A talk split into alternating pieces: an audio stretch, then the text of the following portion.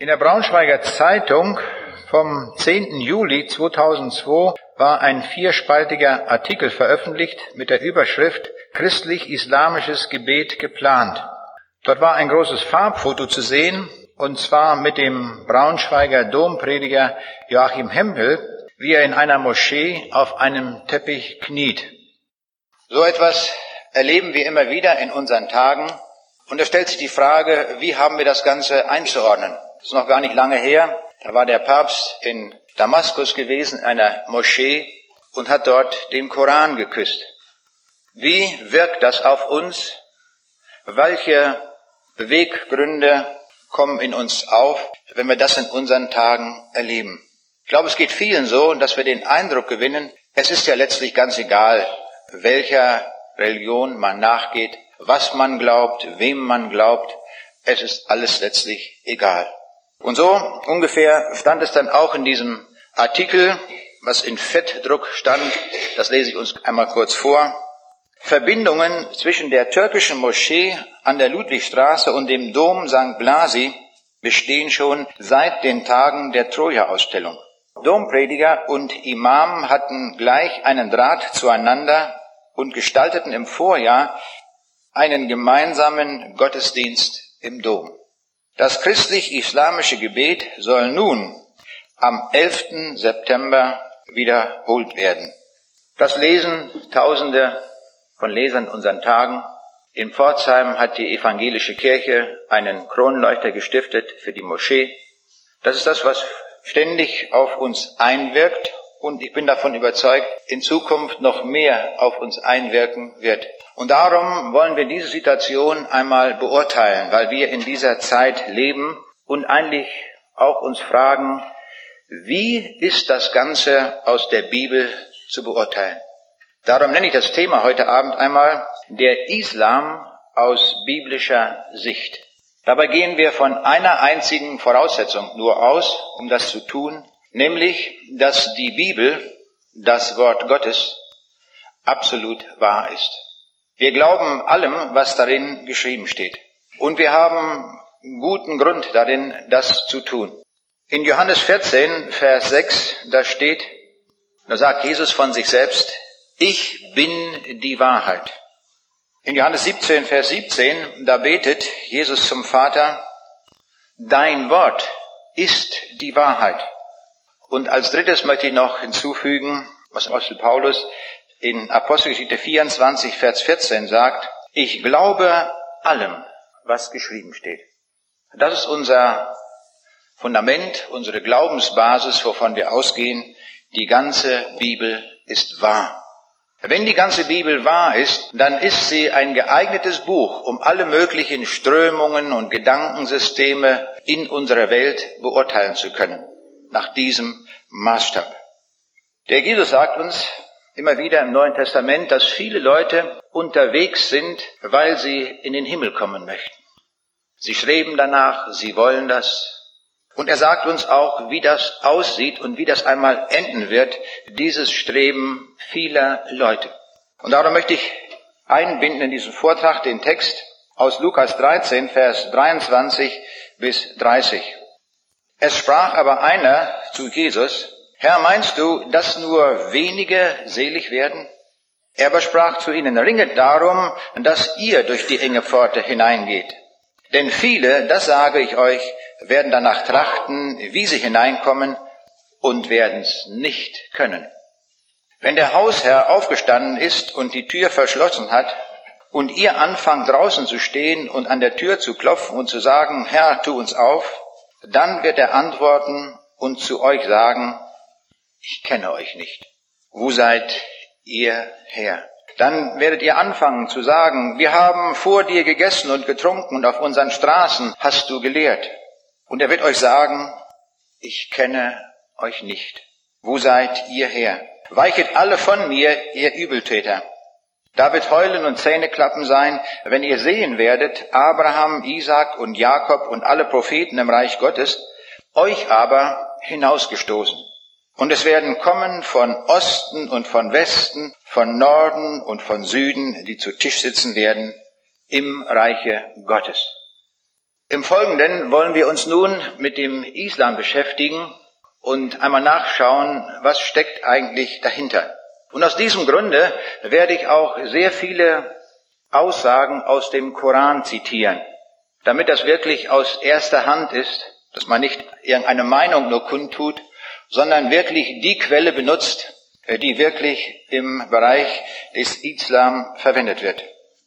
Mir fällt auf, wenn ich durch verschiedene Buchläden gehe, und das tue ich immer sehr gerne, dass besonders viel Literatur zum Islam in den ganz normalen Buchläden zu finden ist. Uns in Braunschweig gibt es eine Buch, große Buchhandlung und da hat man einen ganz großen Tisch aufgebaut mit vielen Büchern und natürlich auch mit verschiedenen Ausgaben zum Koran. Weiterhin fällt auf, nach dem 11. September 2001 wird immer wieder über den Islam gesprochen, im Fernsehen, in christlichen Zeitschriften. Ja, überall, in aller Munde ist diese Frage. Da möchte ich zunächst einmal etwas eingehen auf den 11. September. Seit dem 11. September 2001 hört man immer wieder den Satz, jetzt ist die Welt anders geworden. Nie wird es wieder so sein wie zuvor. Zwei Flugzeuge waren in die Zwillingstürme des World Trade Center und ein drittes in das Pentagon gestürzt. Um 8.47 Uhr bot sich eine entführte Boeing 767 der American Airlines mit etwa 850 Kilometern pro Stunde in den Nordturm. Dabei sind 63.000 Liter Flugbenzin explodiert.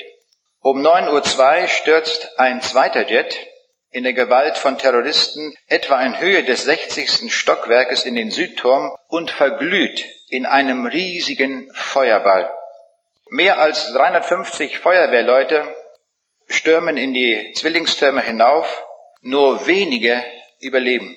56 Minuten später hält der stark beschädigte Südturm dem 1000 Grad heißen Inferno stand. Doch dann knickt der obere Teil auf Höhe des 80. Stockwerkes ein. In den beiden Wolkenkratzern stecken 192.000 Tonnen Stahl. Das ist so viel, dass man davon 27 Eiffeltürme in Paris bauen könnte. Fast 3000 Menschen finden den Tod. Ein Wirtschaftswissenschaftler hat den rein materiellen Schaden berechnet und kommt auf 1000 Milliarden Dollar. Noch nie in der Weltgeschichte hat ein Einzelereignis einen so großen Schaden verursacht. Das ist der Schaden, der materielle Schaden, nur der rein materielle Schaden in der Größenordnung des Ersten Weltkrieges. Da haben wir einmal eine Vorstellung von den Dimensionen, die sich da abgespielt haben. In der Jahreschronik 2001 des Spiegel heißt es, dieser sonnige Dienstag wird der dunkelste Tag in der Geschichte Amerikas. Es wird der Tag, an dem die riesige Stadt von einer epochalen, unvergleichlichen Katastrophe, von Tod, Elend und tiefster Verzweiflung heimgesucht wird. Es wird der Tag, an dem zum ersten Mal in der Geschichte der Menschheit eine Hand voll glühender Fanatiker ohne Vorwarnung eine stolze, reiche und waffenstarrende Supermacht angreift und so verheerend verwütet, dass die Nation, ja fast die ganze Welt in Angst und Depression versinkt. Ein New Yorker Feuerwehrmann stellt fest, wir wissen, wo die Vermissten sind. Auf unseren Schaufeln, an den Sohlen unserer Stiefel, in den Filtern unserer Atemmasken. Jetzt ist die Welt anders geworden. Nie wird es wieder sein wie zuvor. Ich möchte hinzufügen, es ist nur halbrichtig. Es hat sich vieles verändert, das stimmt.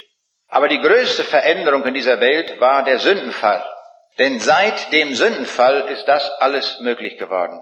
In einer verlorenen, in einer verdorbenen Welt, in der es zwei Weltkriege gegeben hat und an dem es auch diesen Tag hier gegeben hat. Zur Beurteilung der Lage war ein langer Artikel in der Zeitung Die Welt vom 25.03.2002.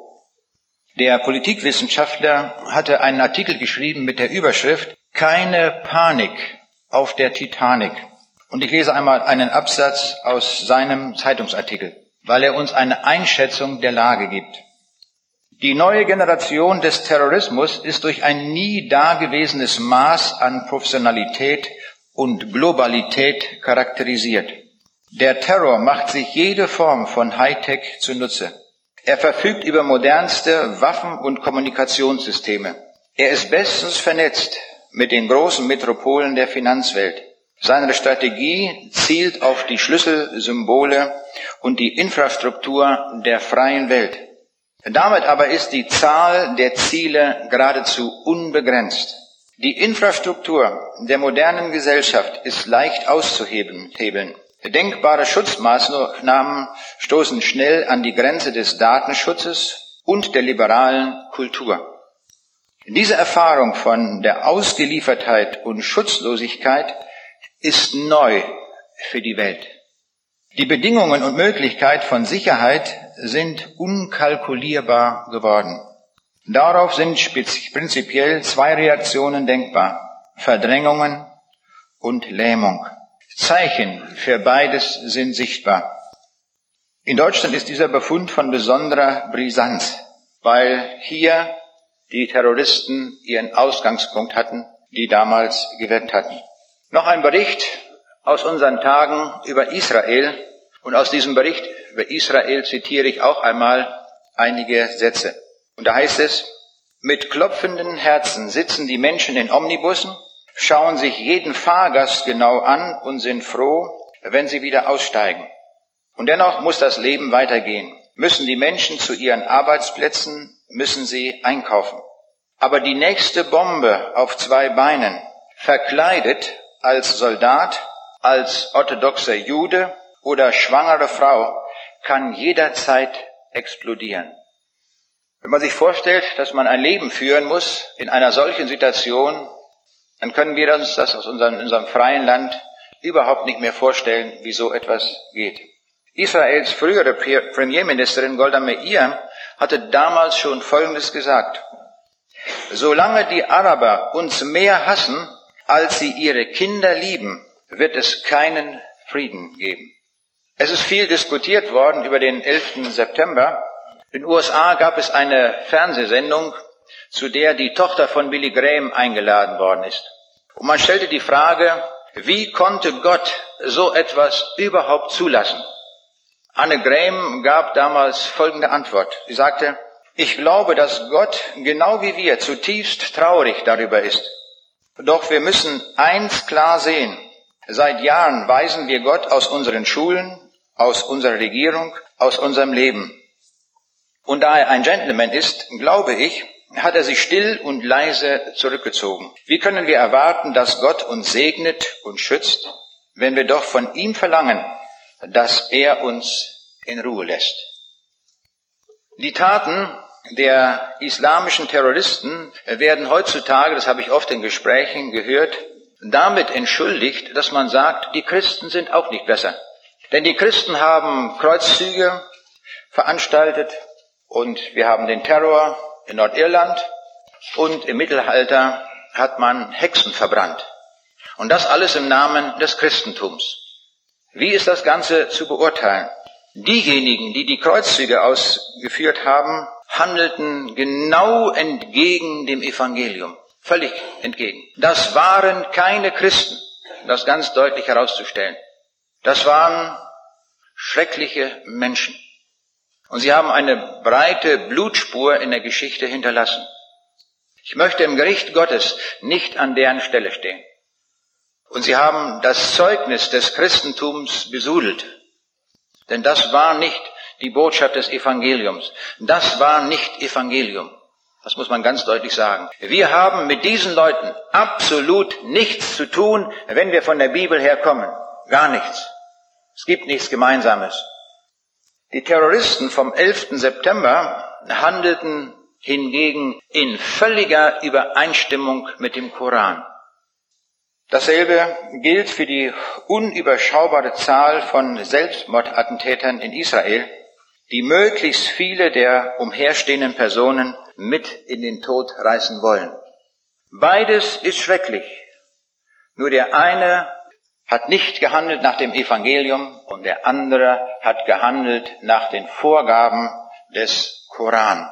Das müssen wir zunächst einmal ganz deutlich auseinanderhalten, dass wir das nicht alles in einen Topf werfen. Mohammed Atta war 33 Jahre alt und raste mit einer Maschine der American Airline in den Nordturm des World Trade Center. Dieser Muslim studierte in Deutschland und zwar an der Technischen Universität Hamburg-Harburg sieben Jahre lang Städteplanung. Auf der Titelseite seiner Diplomarbeit hatte er einen Vers aus dem Koran geschrieben, nämlich Mein Gebet und meine Opferung und mein Leben und mein Tod gehören Allah, dem Herrn der Welt. Das war sein Leitspruch aus dem Koran und genau das hat er umgesetzt, wortwörtlich. Genau am 11. September war sein Tag, an dem er das umsetzte in die Tat. Die Terroristen vom 11. September hatten eine Gebrauchsanweisung des Terrors im Namen Allahs. 180 Seiten und darin war Folgendes geschrieben. Das ist auch sehr wichtig zu wissen. Nie in der Vergangenheit und nie in der Zukunft wurde und wird ein islamisches Reich durch friedliche Verhandlungen und durch die Zusammenarbeit von Gremien errichtet werden. Islamische Reiche werden errichtet durch den Stift und das Gewehr und durch das Wort und die Kugel und durch die Zunge und den Zahn. Wir haben viel gehört von dem Dschihad, dem heiligen Krieg. Dazu ist Folgendes zu sagen. Der Ausdruck heiliger Krieg, der Dschihad, kommt wörtlich im Koran gar nicht vor. Aber der Kampf im Namen Allahs, der wird beschrieben, und zwar mit fünf verschiedenen Wörtern. Und die sollten wir einigermaßen kennen, damit wir wissen, was der Inhalt des Koran ist. Die arabische Sprache hat fünf Wörter für den Kampf und den Krieg. Einer davon, von diesen fünf Wörtern, steht nicht im Koran. Und dieses Wort, das nicht im Koran vorkommt, ist Kifa. Und zwar bedeutet Kifa den ideellen Kampf, also den Umgang mit Worten und Argumenten. Diesen Paulus wissen wir von der Bibel her, diesen Kampf hat Paulus gekämpft, indem er sagt im zweiten Timotheusbrief Kapitel 4, Vers 7, ich habe den guten Kampf gekämpft, ich habe den Lauf vollendet, ich habe den Glauben gehalten. Dieser Mann hat nie eine Waffe in der Hand gehabt, sondern er hat mit Argumenten gekämpft. Er hat sich den Personengruppen gestellt und hat den Leuten gezeigt, was Gott uns sagt durch Jesus Christus. Und das war für ihn ein harter Kampf. Das war nicht so leicht, wie wir das heute Abend hier haben, wo wir alle friedlich miteinander sitzen. Er wurde verfolgt, hat ihn sogar einmal so stark geschlagen, dass die Leute meinten, er sei tot. Und einmal musste er in einem Korb von der Stadtmauer an der Stadtmauer runtergelassen werden. Es war ein ständiger Kampf, den dieser Mann auszuhalten hatte. Aber nie hat er mit Waffen gekämpft, mit Militärgerät, sondern immer nur mit Worten. Für diesen ideellen geistigen Kampf gibt es im Arabischen das Wort Kifa. Aber dieser ideelle geistige Kampf, den gibt es im Koran nicht. Im Koran gibt es vier andere Wörter, und zwar, die möchte ich uns nennen, das ist einmal Jihad, das heißt sich anstrengen für Allah. Und zwar ist das verbunden mit Mühe und Opfer. Und das ist ein Kampf mit der Waffe. In Sure 9, Vers 95 lesen wir davon. Und nicht sind diejenigen Gläubigen, welche daheim ohne Bedrängnis sitzen, gleich denen, die in Allahs Weg streiten mit Gut und Blut. Der Kampf im Weg Allahs ist ein Begriff, der oft im Koran vorkommt und ist immer ein Kampf mit Einsatz des eigenen Gutes und ein Kampf im Blut. Und so ein Wort ist dieses hier Jihad. Das zweite Wort, das im Koran vorkommt, ist Kital. Es kommt 33 Mal im Koran vor und bezeichnet die Waffe, den Kampf mit der Waffe in der Hand. Das Ziel ist es dabei, den Feind mit Gewalt zu besiegen und ihn, wenn nötig, im Nahkampf zu töten. Das geschieht mit dem Risiko, auch selbst getötet zu werden. Auftrag im Koran. Sure 2, Vers 191. Und erschlagt sie wo immer auf sie stoßt und vertreibt sie, von wannen sie euch vertrieben. Denn Verführung ist schlimmer als Totschlag. Mit Verführung ist hier gemeint, dass man vom Islam ablässt. Das nächste Wort ist Hiaraba. Dieses Wort kommt sechsmal im Koran vor und bezeichnet einen Angriff gegen Allah und Mohammed oder eine islamische Kriegserklärung gegen diejenigen, die sich den Gesetzen des Islam widersetzen. So steht es in Sure 5, Vers 33. Siehe der Lohn derer, welche Allah und seinen Gesandten befehden und Verderben auf die Erde betreiben, ist nur der, dass sie getötet oder gekreuzigt oder an den Händen und Füßen wechselseitig verstümmelt oder aus dem Lande vertrieben werden. Das ist hier Araber. Da gibt es noch ein viertes Wort, das im Koran vorkommt und den Kampf bezeichnet, das ist Fi Sabil Allah.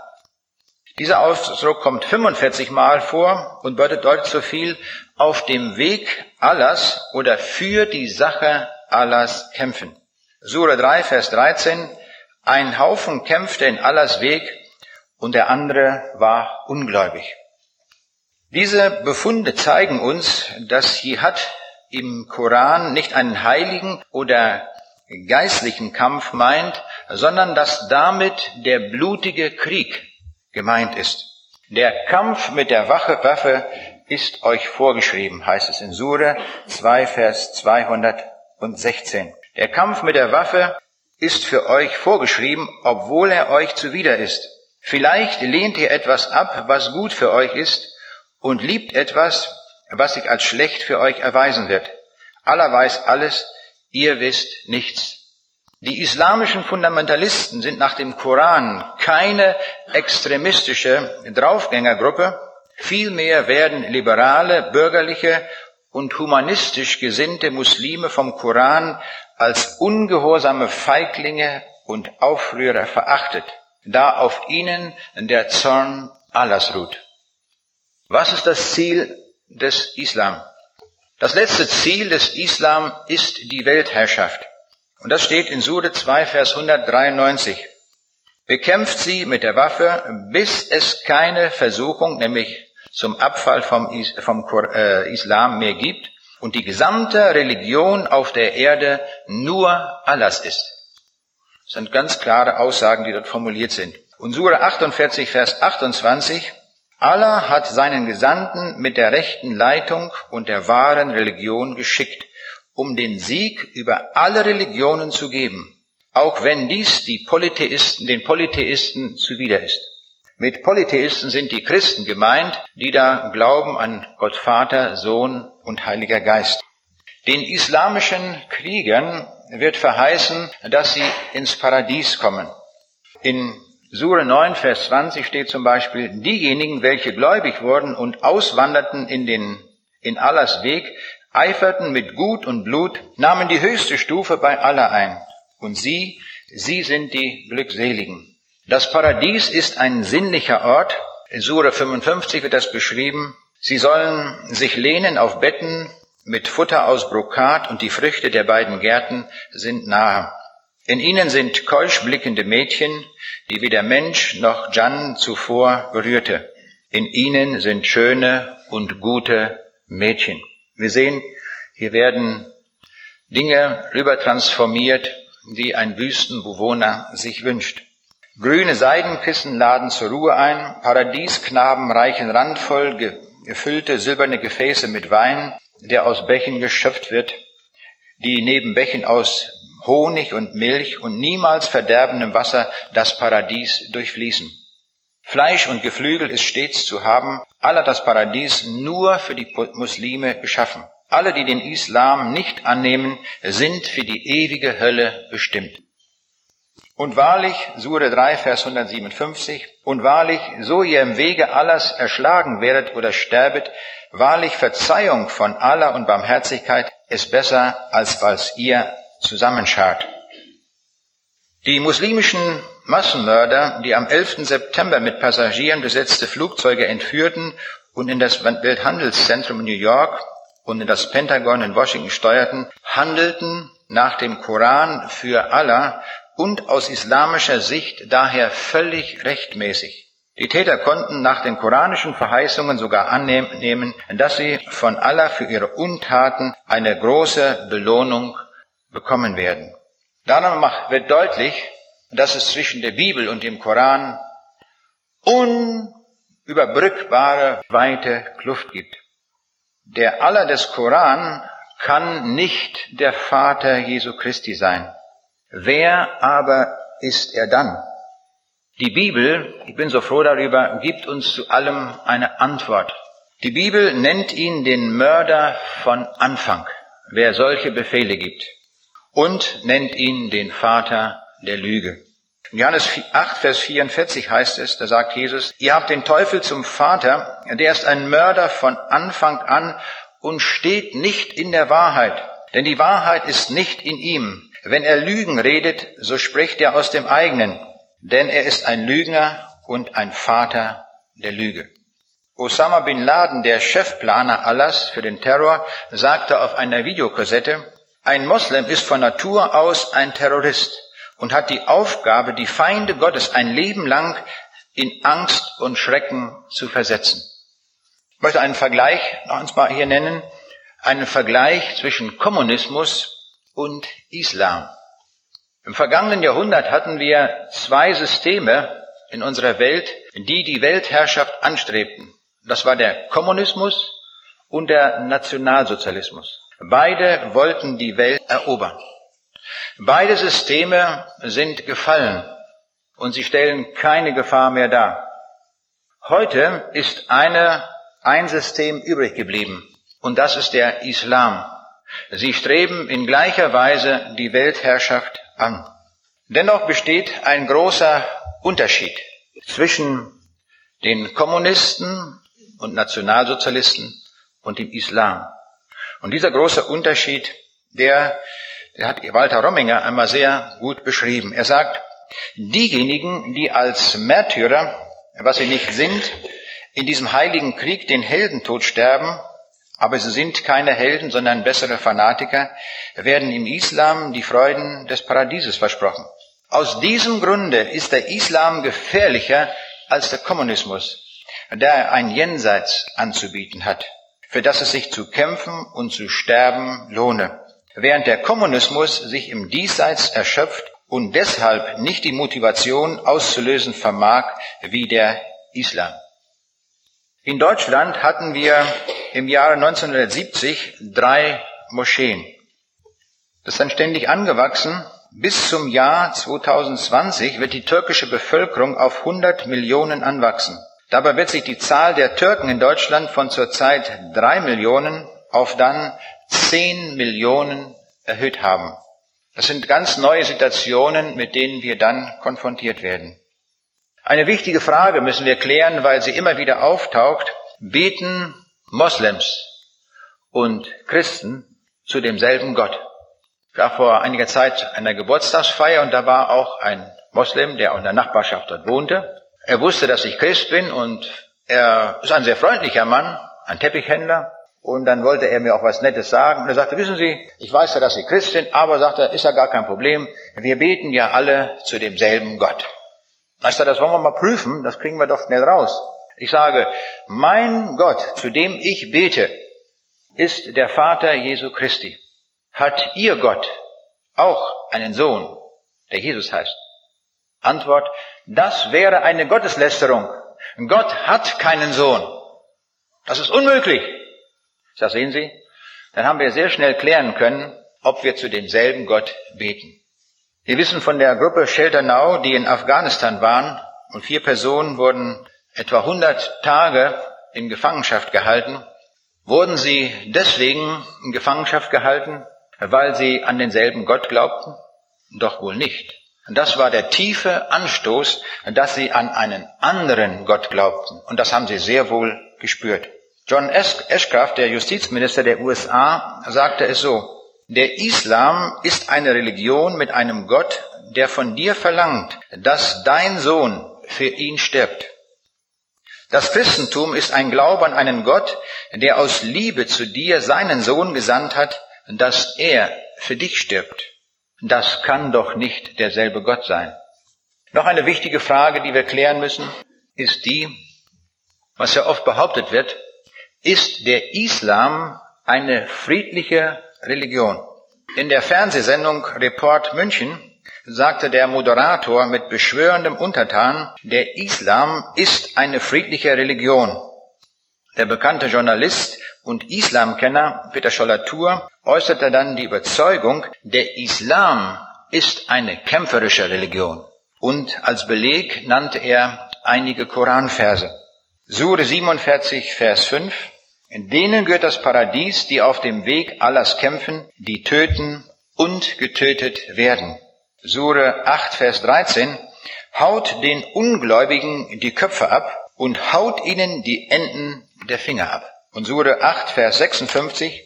Die Ungläubigen, die durchaus nicht glauben wollen, werden von Allah wie das ärgste Vieh betrachtet.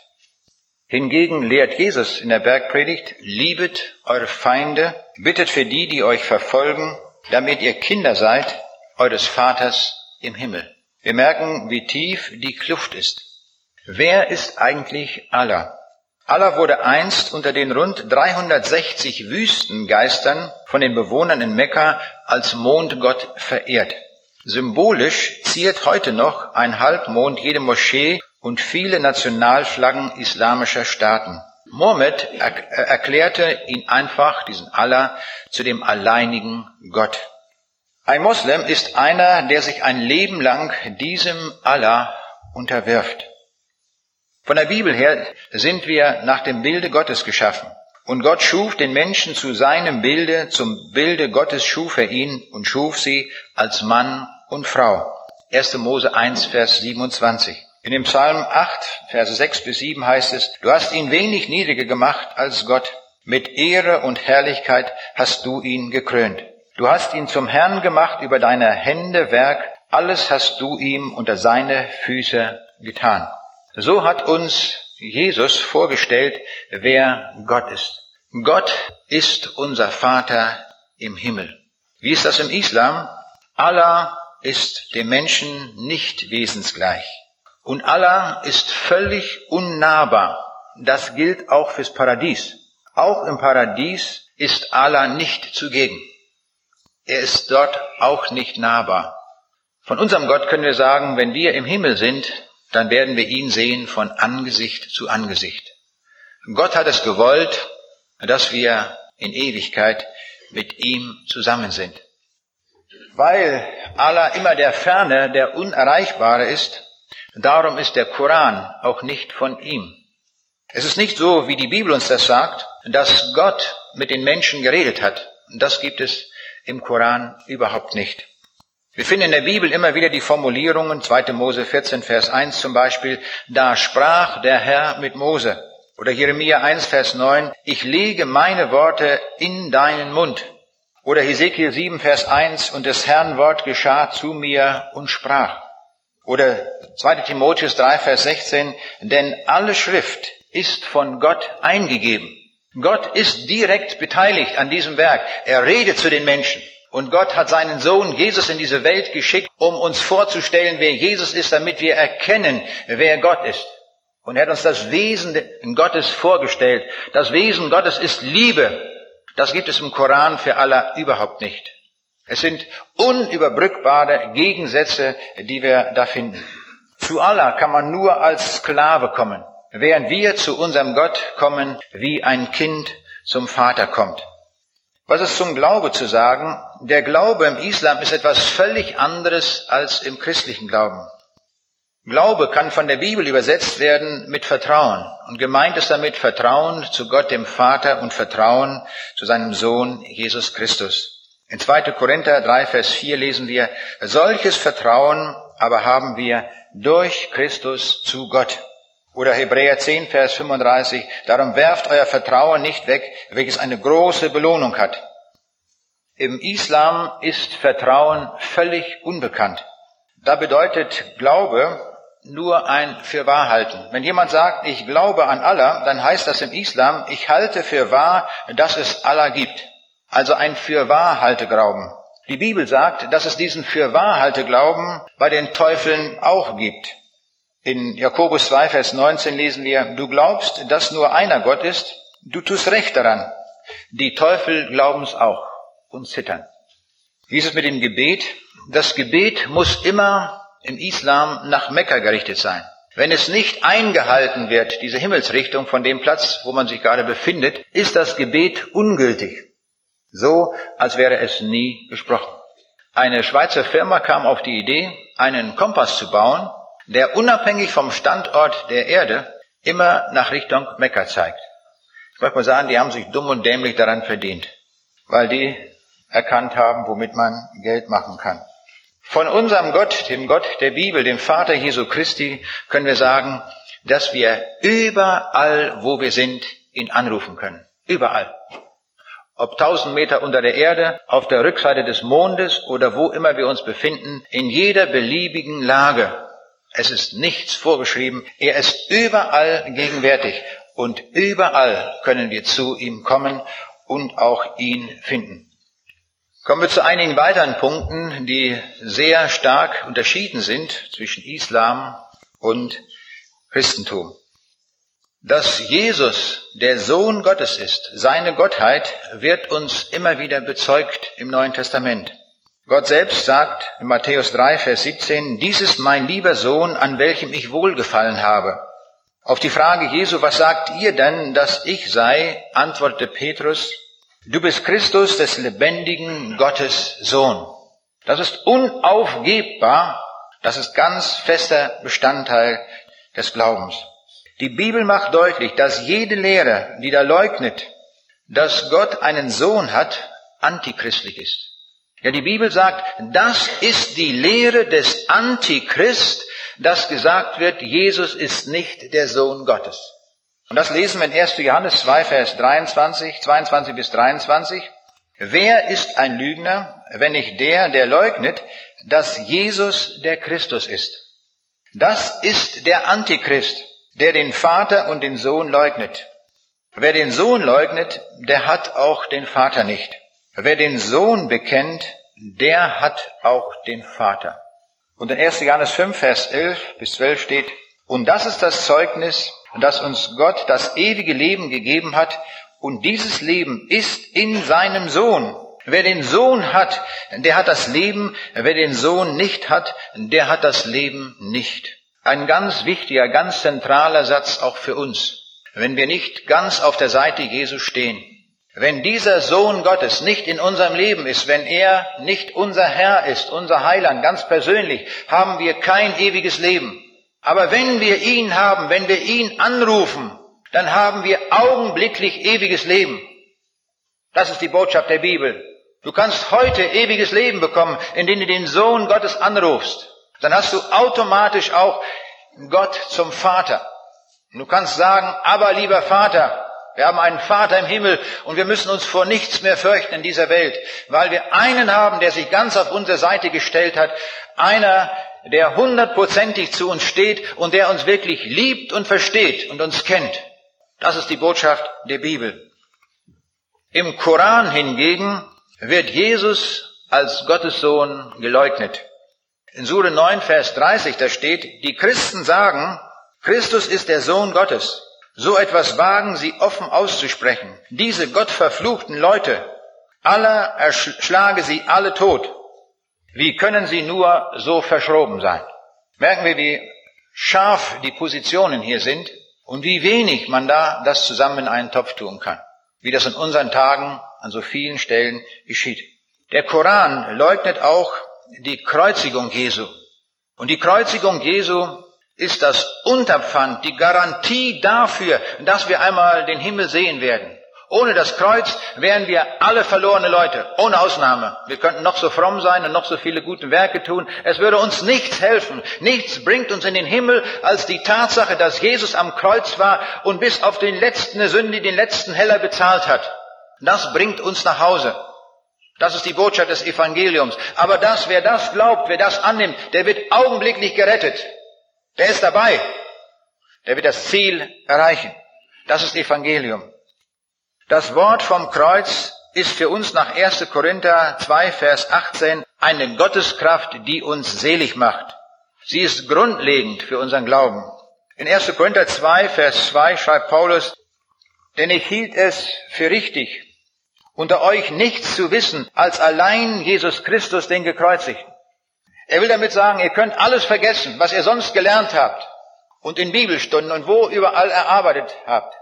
Und wenn ihr älter werdet und das Gedächtnis lässt nach und alles verschwindet, Aber wenn ihr diesen Jesus im Gedächtnis habt, den gekreuzigten, dann reicht das noch. Dann kommen wir durch. Aber da sagt Paulus, das vergesst auf keinen Fall, denn das ist zentral. Und genau diesen Kernsatz des Evangeliums, der wird im Koran umgekehrt. In Sure 4, Vers 157, da lehrt Mohammed seine Sicht über die Kreuzigung, indem er sagt, sie töteten ihn nicht und kreuzigten ihn nicht. Es schien ihnen nur so. Alle, die anderer Meinung sind, sind voller Zweifel und ohne Erkenntnis. Nach islamischer Auffassung wurde ein Doppelgänger Jesu gekreuzigt und Jesus selbst wurde heimlich weggeführt und er entkam der Kreuzigung. Wenn die Kreuzigung geleugnet wird, wird natürlich automatisch auch die Auferstehung geleugnet. Dann gibt es auch keine Auferstehung Jesu. Und gerade die Auferstehung Jesu ist genauso zentral und wichtig für unseren christlichen Glauben. In 1. Korinther 15, Vers 14 heißt es und folgende, ist aber Christus nicht auferstanden, so ist unsere Predigt vergeblich, so ist auch euer Glaube vergeblich. Ist Christus aber nicht auferstanden, so ist euer Glaube nichtig, so seid ihr noch in euren Sünden. So sind auch die, die in Christus entschlafen sind, verloren. Hoffen wir allein in diesem Leben auf Christus, so sind wir die elendsten unter allen Menschen. Ja, so scharf sagt er sogar, wenn wir in diesem Leben glauben an Jesus und es hat nur Bedeutung für dieses Leben, sind wir die elendsten Menschen. Elende Kreaturen. Dann tut alles Mögliche, geht in alle möglichen Vereine, macht dieses und jenes, beschäftigt euch mit allem, aber nicht mit Christus. Es bringt euch nichts. Wenn ihr nur in diesem Leben an Christus glaubt. Die Botschaft des Evangeliums sagt uns hier deutlich, deutlich, dass er der Herr ist, der für die Ewigkeit für uns da ist. Das ist der entscheidende Punkt, finde ich. Dass wir nicht in diesem Leben allein auf ihn hoffen. Ich bin manchmal traurig, wenn ich Predigten höre, wo nur der diesseitige Bezug vorkommt. Das ist zu wenig. Das ist nicht Evangelium. Das Evangelium hat immer eine himmlische Komponente. Als der Gichtbrüchige geheilt wurde, was ist das allererste, was er diesem Mann sagt? Die sind deine Sünden vergeben, damit der Weg frei wird zum Himmel. Denn nur wenn dir die Sünden vergeben sind, kannst du in den Himmel kommen. Und das spricht er ihm sofort zu und sagt, deine Sünden sind dir vergeben. Damit war erstmal klar, das ist ein Mann des Himmels geworden. Und sozusagen im Nebeneffekt, da sagt Jesus dann, nun nimm auch deine Klamotten und geh nach Hause, dein Bett und wandle. Alles ein irdischer Aspekt. Wenn Jesus nicht der Zielpunkt der Ewigkeit wäre, was sollten wir dann Menschen sagen, die ein Leben lang durch diese Welt gehen mit einer Krankheit, die sie nicht loswerden? Dann haben sie ja keine Hoffnung. Ich kenne Menschen, die eine schwere Krankheit haben und die sie nicht loswerden, die das ganze Leben lang diese Krankheit tragen müssen. Menschen, die irgendwo dran leiden, an schwierigen Dingen. Und man kann ihnen in diesem Leben nicht helfen. Was wäre das, wenn wir nur Christus in diesem Leben für sie predigen würden? Die Botschaft geht über den Zeithorizont hinweg, dass Jesus der Herr ist über Raum und Zeit und dass er uns zieht zu dem Himmel. Dieses Erdendasein ist doch nur ein paar Tage gemessen an der Ewigkeit, Sekunden. Überhaupt nichts. Ich hielt neulich einen Vortrag, da kommt eine, der Mann bringt seine Frau zu mir, eine blinde Frau, und da sagt die mir ein sehr frohmachendes Wort. Da sagt sie, wissen Sie, was meine Augen, meine neuen Augen zum allerersten Mal sehen werden? Jesus. Und da war so eine Freude in ihrem Gesicht. Sie war viele, viele Jahre schon blind, vielleicht war sie sogar blind geboren. Und sie hat die Hoffnung auf diesen Christus, den sie sehen wird in der Ewigkeit. Und sie sagt, ich kann die Jahre ertragen, es macht gar nichts, wenn ich hier blind bin. Mit all den Mühen. Aber ich glaube an diesen Jesus. Und wenn ich die neuen Augen bekomme, den neuen Leib mit den neuen Augen, dann werde ich diesen Jesus als allererstes sehen. Er ist nicht der Ferne, der irgendwo ist, sondern er ist mir ganz nah. Er hat mich ein Leben lang geliebt. Und er hat mich durch diese Erde gehen lassen in Blindheit. Und doch mit geöffneten Augen, dass sie das Evangelium sehen konnte. Das ist die Botschaft des Evangeliums. Das Evangelium ist immer jenseits gerichtet. Und all das, was es uns irdisch sagt, sind Nebeneffekte. Die Lebensregeln, die Jesus uns gesagt hätte. Und dazu hätte er nicht vom Himmel kommen müssen. Da bin ich zutiefst von überzeugt. Hätten die Propheten auch sagen können. Hätte uns alles durch die Propheten gesagt werden können. Aber Jesus kam in diese Welt als der Sohn Gottes, als der, der der Einzige war, der alle Sünde bezahlen konnte, der das Zeug dazu hatte, ich will es mal so ausdrücken, und der am Kreuz alles bis auf den letzten bezahlen konnte. Das hat er gemacht. Und darum ist der Weg jetzt frei. Wir müssen uns nichts mehr erarbeiten, überhaupt nichts. Wir können uns den Himmel auch gar nicht erarbeiten, den kann man sich nur schenken lassen. Wir können uns nur auf den Weg machen zu diesem Jesus und sagen, komm und nimm diese Botschaft an, heute, tu es jetzt. Und die wird zugesagt, dass du in den Himmel kommst. Dieses Evangelium hat eine unsagbare Kraft, eine, eine Sache, die, die wir gar nicht ermessen können, was dahinter steht.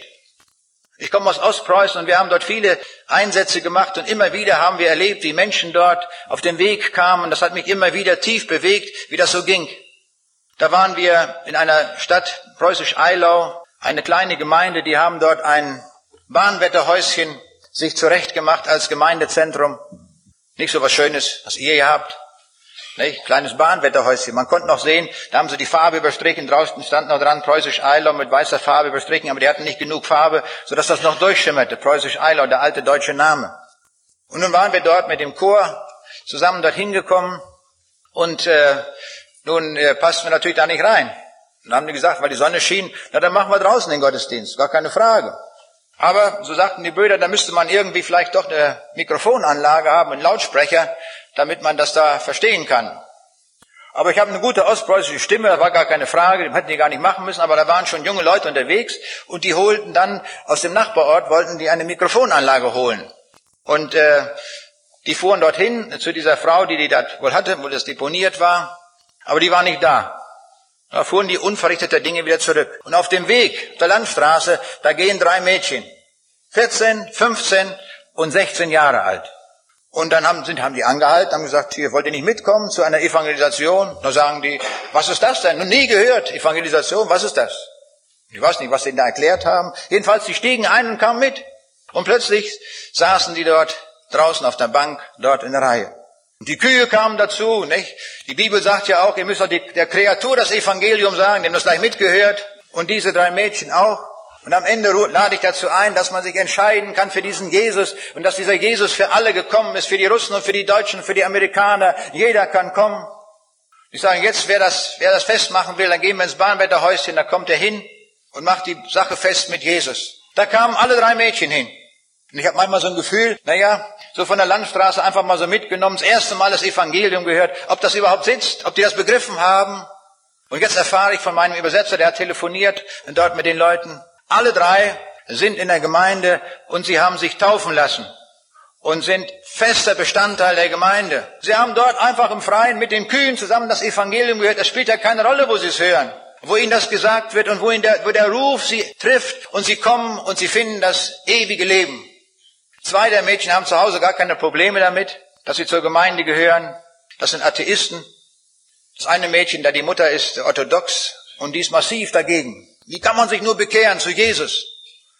Das gibt es auch im christlichen Bereich, gibt es so viel Schlimmes, dass man sogar gegen das Evangelium kämpft und meint, damit sogar Gott einen Gefallen zu tun. Das ist Religion in christlichem Gewande. Sowas gibt es. Wir müssen uns befreien von aller Religion, auch im Christentum, damit wir an das Evangelium rankommen. Das Evangelium ist die Botschaft der Rettung. Das Evangelium ist, dass dem Menschen, egal wo er herkommt, von der Straße oder wo er ist, dass es ihm zugesprochen wird und er nimmt das an und er findet nach Hause. Das ist Evangelium. Das möchte ich auch all denen sagen, die vielleicht heute hierher gekommen sind und mal dachten, mal hören, was es über den Islam zu sagen gibt. Lasst euch sagen, der Jesus ist für dich in diese Welt gekommen, dass du das ewige Leben hast. Und dann komm und nimm ihn an und geh in eine Gemeinde, integriere dich und spiel da nicht irgendwo rum, dass du mal hier und mal da guckst, sondern sage, hier bin ich, ich arbeite mit in der Gemeinde und ich lasse mich taufen auf den Namen Jesu, wie die drei Mädchen das auch getan haben. Das gehört dazu. Das kann man nicht trennen. Das hat der Jesus gesagt. Entweder hat der Jesus etwas gesagt, was wir tun sollen, oder hat es nicht gesagt. Der Jesus erwartet auch Entschiedenheit auf dem Weg. Und darum dieser Text, den wir vorhin gehört haben aus dem Lukas-Evangelium, er sagt uns, viele sind unterwegs, die nach Hause wollen, die in den Himmel wollen, aber sie werden es nicht finden. Das soll uns ermahnen, dieses Wort, das soll uns helfen. Sie werden es nicht finden. Und andere, die an den Straßen standen und dort mitgenommen wurden, sie haben es gefunden und sie finden nach Hause. Das ist Evangelium. Ich kann es sofort annehmen, ich kann sofort nach Hause kommen. Und das ist uns zugesichert in diesem Evangelium von Jesus Christus, in seiner Auferstehung. Mit seiner Auferstehung hat Gott anerkannt, dass am Kreuz die Sünde für jeden bezahlt ist. Wir müssen nur noch hinkommen. Das ist großartig. Wir waren in Kasachstan, der Dietrich war auch mit. Und da waren so viele Leute, es war gerade so kurz nach der Wende. Da war ein ganzer Hörsaal voll mit allen möglichen Leuten, Kasachen, Tataren, Kirgisen. Man konnte es immer sehen an der Breite der, der Augenschlitze, nicht? wo sie nun gerade herkamen vielleicht. Ich merkte, dass das haben die zum ersten Mal gehört, das Evangelium. Und dann merkte ich, wie die Leute zuhörten. Sie waren wie gebannt, hörten sie zu.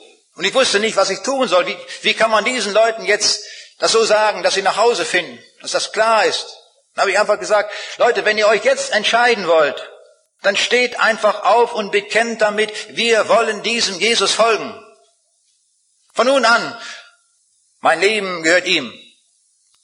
Und ich war, waren erstaunt, etwa zwei Drittel oder noch mehr der Studenten und Professoren, die dort waren in dem Hörsaal, die standen auf. Ich dachte, was ist ja das? Wie gewaltig. Was Gott hier tut. Welche Kraft hat das Evangelium, so viele Menschen auf einmal zu retten. Wir kamen zwei Jahre später wieder dorthin, dieselbe Universität. Da war ein Professor, der leitete das Ganze ein. Und dann erzählt er, ich fiel fast für aus allen Wolken, wie der erzählt. Er sagte, ihr kennt mich ja, ihr Studenten. Ich war hier Professor für Atheistik. In der Sowjetunion mussten alle Leute, die ein Studium machten, egal welche Fachrichtung, die mussten immer dort auch die Vorlesung Atheismus belegen, wissenschaftlicher Atheismus. Und da hat dieser Mann unter wissenschaftlichen Gesichtspunkten gelehrt, dass es keinen Gott gibt.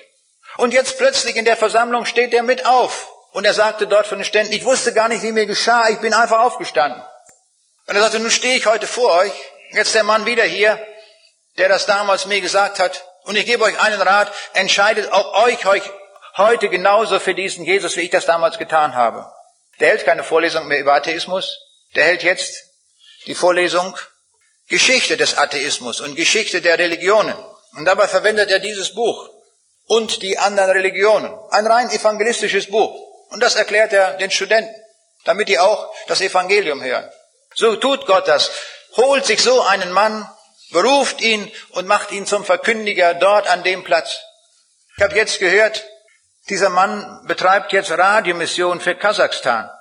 Jetzt predigt er per Radio und holt sich andere dazu, damit viele die Botschaft hören. Manchmal überlegt man so, man fährt dorthin, wer weiß wohin, nach Kasachstan, nach Kirgisien oder sonst irgendwo, und man sagt sich, hat das einen Sinn gehabt, dass wir hingefahren sind? Ja, es hat. Es sind Menschen gerettet worden. Und durch diese Menschen wieder viele andere. Das ist auch eine Form des Evangeliums, dass wir das Evangelium selbst hören und es dann weitergeben den anderen Menschen, damit sie auch in den Himmel kommen. Dieses Evangelium ist unvergleichbar. Es gibt nichts, was dem gleich ist. Alles andere ist Lüge dagegen. Alles. Wenn Jesus sagt, ich bin die Wahrheit, dann ist alles andere Lüge. So klar. Entweder bist du Jesus oder nicht. Er ist Jesus, er ist die Wahrheit, das ist alles andere Lüge. Müssen wir ganz massiv so sehen. Darum sind noch alle Systeme, die wir Menschen erfunden haben, ob Religionen oder Philosophien, es ist nicht die Wahrheit. Wollen wir es einmal vergleichen? Wir sagen manchmal Moslems, ja, aber der, im Koran steht auch von Jesus geschrieben. Aber wer ist denn der Jesus im Koran? Das Einzige, was noch bleibt, er ist der Sohn der Maria. Und das steht in der Bibel auch. Das stimmt überein. Nach der Bibel ist der Jesus der Sohn Gottes. Nach dem Koran nicht.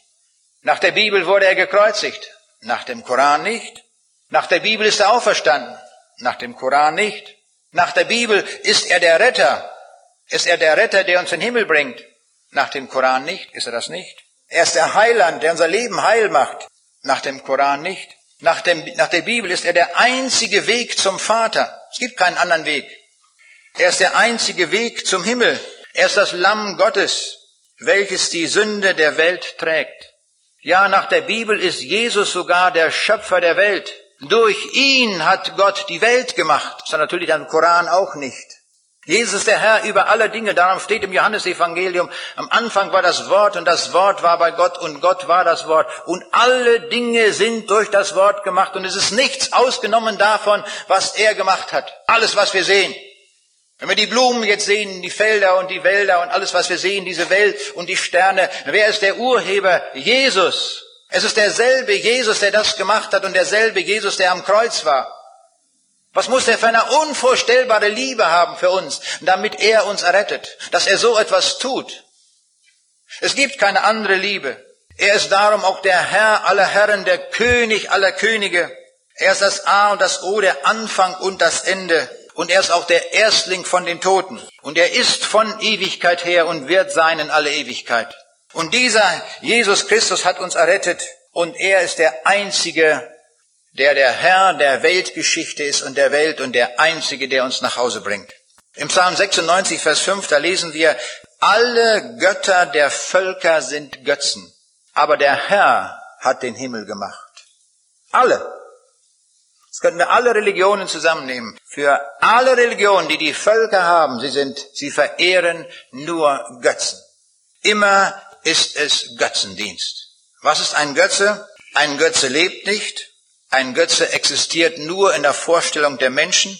Ein Götze kann nicht helfen. Ein Götze kann nicht retten. In Jesaja 41, Vers 29 heißt es, ihre Götzen sind leerer Wind. Das ist das Urteil der Bibel über alle Religionen, die wir Menschen erfunden haben. Die einzige Wahrheit ist in Jesus zu finden. Wenn wir ihn gefunden haben, dann haben wir die Wahrheit gefunden. Ich hielt irgendwo einen Vortrag, kommt hinterher ein junger Mann auf mich zu und er sagte, ich bin Moslem.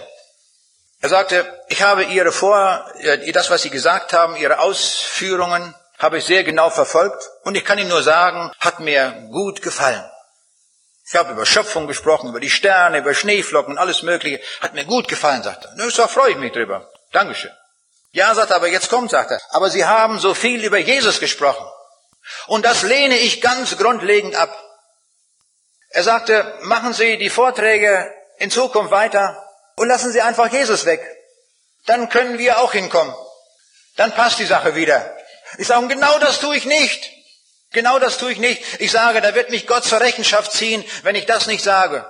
Und ich sage, auch Sie werden mich im Gericht Gottes anklagen, dass ich Ihnen das Evangelium von Jesus nicht gesagt habe. Dann werden Sie mir sagen, Sie haben es gewusst, aber Sie haben es mir nicht gesagt. Sie haben mir irgendwas anderes erzählt. Ich sage, und darum tue ich das nicht. Da fuhr dem Mann das durchs Herz. Und dann sagt er, ja, was soll ich tun? Ich sage, nehmen Sie diesen Jesus an in Ihr Herz, nicht zum Verwahrhalten, sondern in Ihr Herz hinein. Und dann werden Sie in den Himmel kommen und dann werden wir gemeinsam an diesem Ort sein. Da sagt er, das kann ich im Augenblick nicht. Ich sage, verstehe ich. Ist klar, das hören Sie jetzt zum ersten Mal hier. Kann ich begreifen. Ja, was soll ich tun? Weiter. Ich sage, jetzt nehmen Sie sich eine Bibel und lesen Sie diese Bibel. Fangen Sie an im Neuen Testament und wenn Sie dort lesen, da werden Sie immer wieder auf Jesus stoßen. Und wir werden dabei Jesus finden. Und dann werden Sie in ihm das ewige Leben gefunden haben. Tun Sie das. Weil Jesus die Zentralfigur der Geschichte ist. Weil Jesus der Herr ist über alle Dinge. In Russland war es passiert, da sagt eine Frau irgendwo auf der Straße in einer Stadt zu einer anderen Frau, Gott segne sie.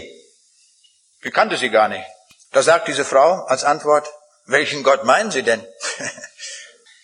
da holt die Frau aus der, aus der Handtasche eine Bibel raus, gibt der Frau die Bibel und sagt, lesen Sie dieses Buch und da werden Sie den Gott finden, den ich meine. Dann haben die die Adressen ausgetauscht und nach einiger Zeit haben die sich wieder getroffen. Da sagt diese Frau, der die, die, die Bibel erhielt, ja, ich habe darin gelesen. Und ich will Ihnen sagen, ich habe Ihren Gott gefunden. Und er ist jetzt auch mein Gott. Und dieser Gott heißt Jesus. Ich habe ihn gefunden. Wie gut, dass Sie mir damals auf der Straße diesen Satz gesagt haben, Gott segne Sie. Ich wusste nicht, wer das ist. Jetzt weiß ich, wer das ist. Es ist Jesus. Jesus, der Retter, Jesus, der Herr. Darauf kommt es an. Diesen Jesus brauchen wir. Mit diesem Jesus ist das Ende aller Religionen beschlossen. Nichts führt nach Hause. Gar nichts. Und da mögen tausend Päpste und tausend Kirchenfürsten alles Mögliche tun. Ich bleibe bei dem Wort der Bibel. Ich bleibe dabei, was wir vorhin auch gehört haben, was in Apostelgeschichte 4, Vers 12 steht. In keinem anderen ist das Heil, ist kein anderer Name unter dem Himmel den Menschen gegeben, darin wir sollen selig werden, als nur in dem Namen Jesu allein. Das ist es. Das ist das, was gilt. Da hat sich Gott festgelegt. Und jetzt können wir entscheiden, wie wir wollen. So wie wir entscheiden, so werden wir uns wiederfinden in der Ewigkeit an dem einen Ort, wo wir hinwollen und in dem anderen, wo wir sicherlich nicht hinwollen, aber wo die Bibel sagt, diesen Ort gibt es auch. Es gibt auch den Ort der Verlorenheit. Es gibt den Ort der Hölle, es gibt den Ort der Gottesferne, wo Gott nicht mehr sein wird, wo kein Gebet mehr erhört wird, wo die absolute Abwesenheit Gottes ist. Und das ist ein schrecklicher Ort. Es ist ein Ort der Finsternis, des Grauens. Und Gott sagt, dass doch niemand an diesen Ort kommt. Das ist sein Wille, da hat er sich verbirgt dafür. Am Kreuz hat Jesus mit seinem Blut unterschrieben, dass du ja nicht an diesen Platz kommst, an diesen Ort der Verlorenheit. Komm, lass dich retten und mach es mit ganzer Entschiedenheit. Ich rufe heute Abend Menschen, die sich ganz entscheiden für Jesus. Nicht eine halbe Sache. Solche Leute suchen wir nicht. Das ist alles für die Katz. Das bringt nichts. Wer sich nur 50 Prozent für Jesus entscheidet, ist 50, ist sowieso verloren. Jesus sagt, ich will eine ganze Nachfolge haben. Ist doch nicht schlimm. Ich vertraue ihm ganz. Ich gebe ihm mein Leben ganz ab. Ich gebe den ganzen Müllberg meines Lebens ab. Alle Sünden, alles. Meine komplette Gedankenwelt, alles gebe ich ab. Nach einem Vortrag kam ein Mann zu mir und sagte mir, wissen Sie, wie meine Bekehrung war? Ja, ich sage, erzählen Sie mal. Ich habe den ganzen Denkschutt meines Lebens auf einmal in die Tonne geworfen. Und dann fing ich an, die Bibel zu lesen und ganz neu zu überlegen. Und da habe ich sortiert, was gut war und was nicht gut war von dem, was ich vorher wusste. Aber an der Bibel fing ich an. Und damit war's. Das ist die Entscheidung. Und eine solche ganze und feste Entscheidung erwartet der Jesus von uns. Oder lassen wir es ganz sein. Dann tun wir doch alles Mögliche. Der Jesus ist der Herr der Ewigkeit und er sucht uns und ruft uns zur Ewigkeit hin.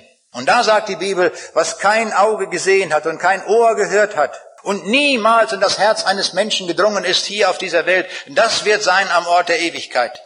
Wir haben so viele Dinge erlebt in diesem Leben, die schön sind. Vielleicht denken wir an unseren Tag, wo wir geheiratet haben, wo wir einen Menschen gefunden haben, sagen, das ist ein Mensch, mit dem will ich ein Leben lang zusammenleben. Und wir lieben uns in zusammen. Ein wunderbarer Tag, die Hochzeit. Und jetzt sagt die Bibel, alles, was wir an Schönem erlebt haben in dieser Welt, ist unvergleichbar mit dem, was in der Ewigkeit sein wird. Es ist niemals in das Herz eines Menschen je gedrungen, was wir dort hören werden, was dort in unser Herz gelangt. Und völlig frei von Sünde. Völlig frei. Der Himmel ist ein Ort ohne Sünde. Der Himmel ist ein Ort der Herrlichkeit. Und da will Gott uns hinhaben und dort ruft er uns, dass wir mit ganzer Entschiedenheit kommen und uns auf diesen Weg begeben. Wir wollen ihm danken dass er uns dieses Angebot macht, auch an diesem Abend, dass wir uns auf den Weg machen zu ihm und ihn von ganzem Herzen finden, egal wo wir herkommen, aus irgendeinem Atheismus, aus irgendeiner Religion, aus einer christlichen Religion und was alles, was es so gibt, ist ganz egal was. Wir schmeißen alles in die Tonne und kommen zu Jesus und fangen ganz neu an und werden froh und fröhlich. So wie dieser Mann, der Äthiopier, nicht wahr, der da in Apostelgeschichte 8 beschrieben wird. Und er zog seine Straße fröhlich. Das war's. Wenn du heute zu Jesus kommst und dein Leben bereinigst, kannst du fröhlich deine Straße ziehen. Das ist die Botschaft des Evangeliums. Lass dich rufen und komm.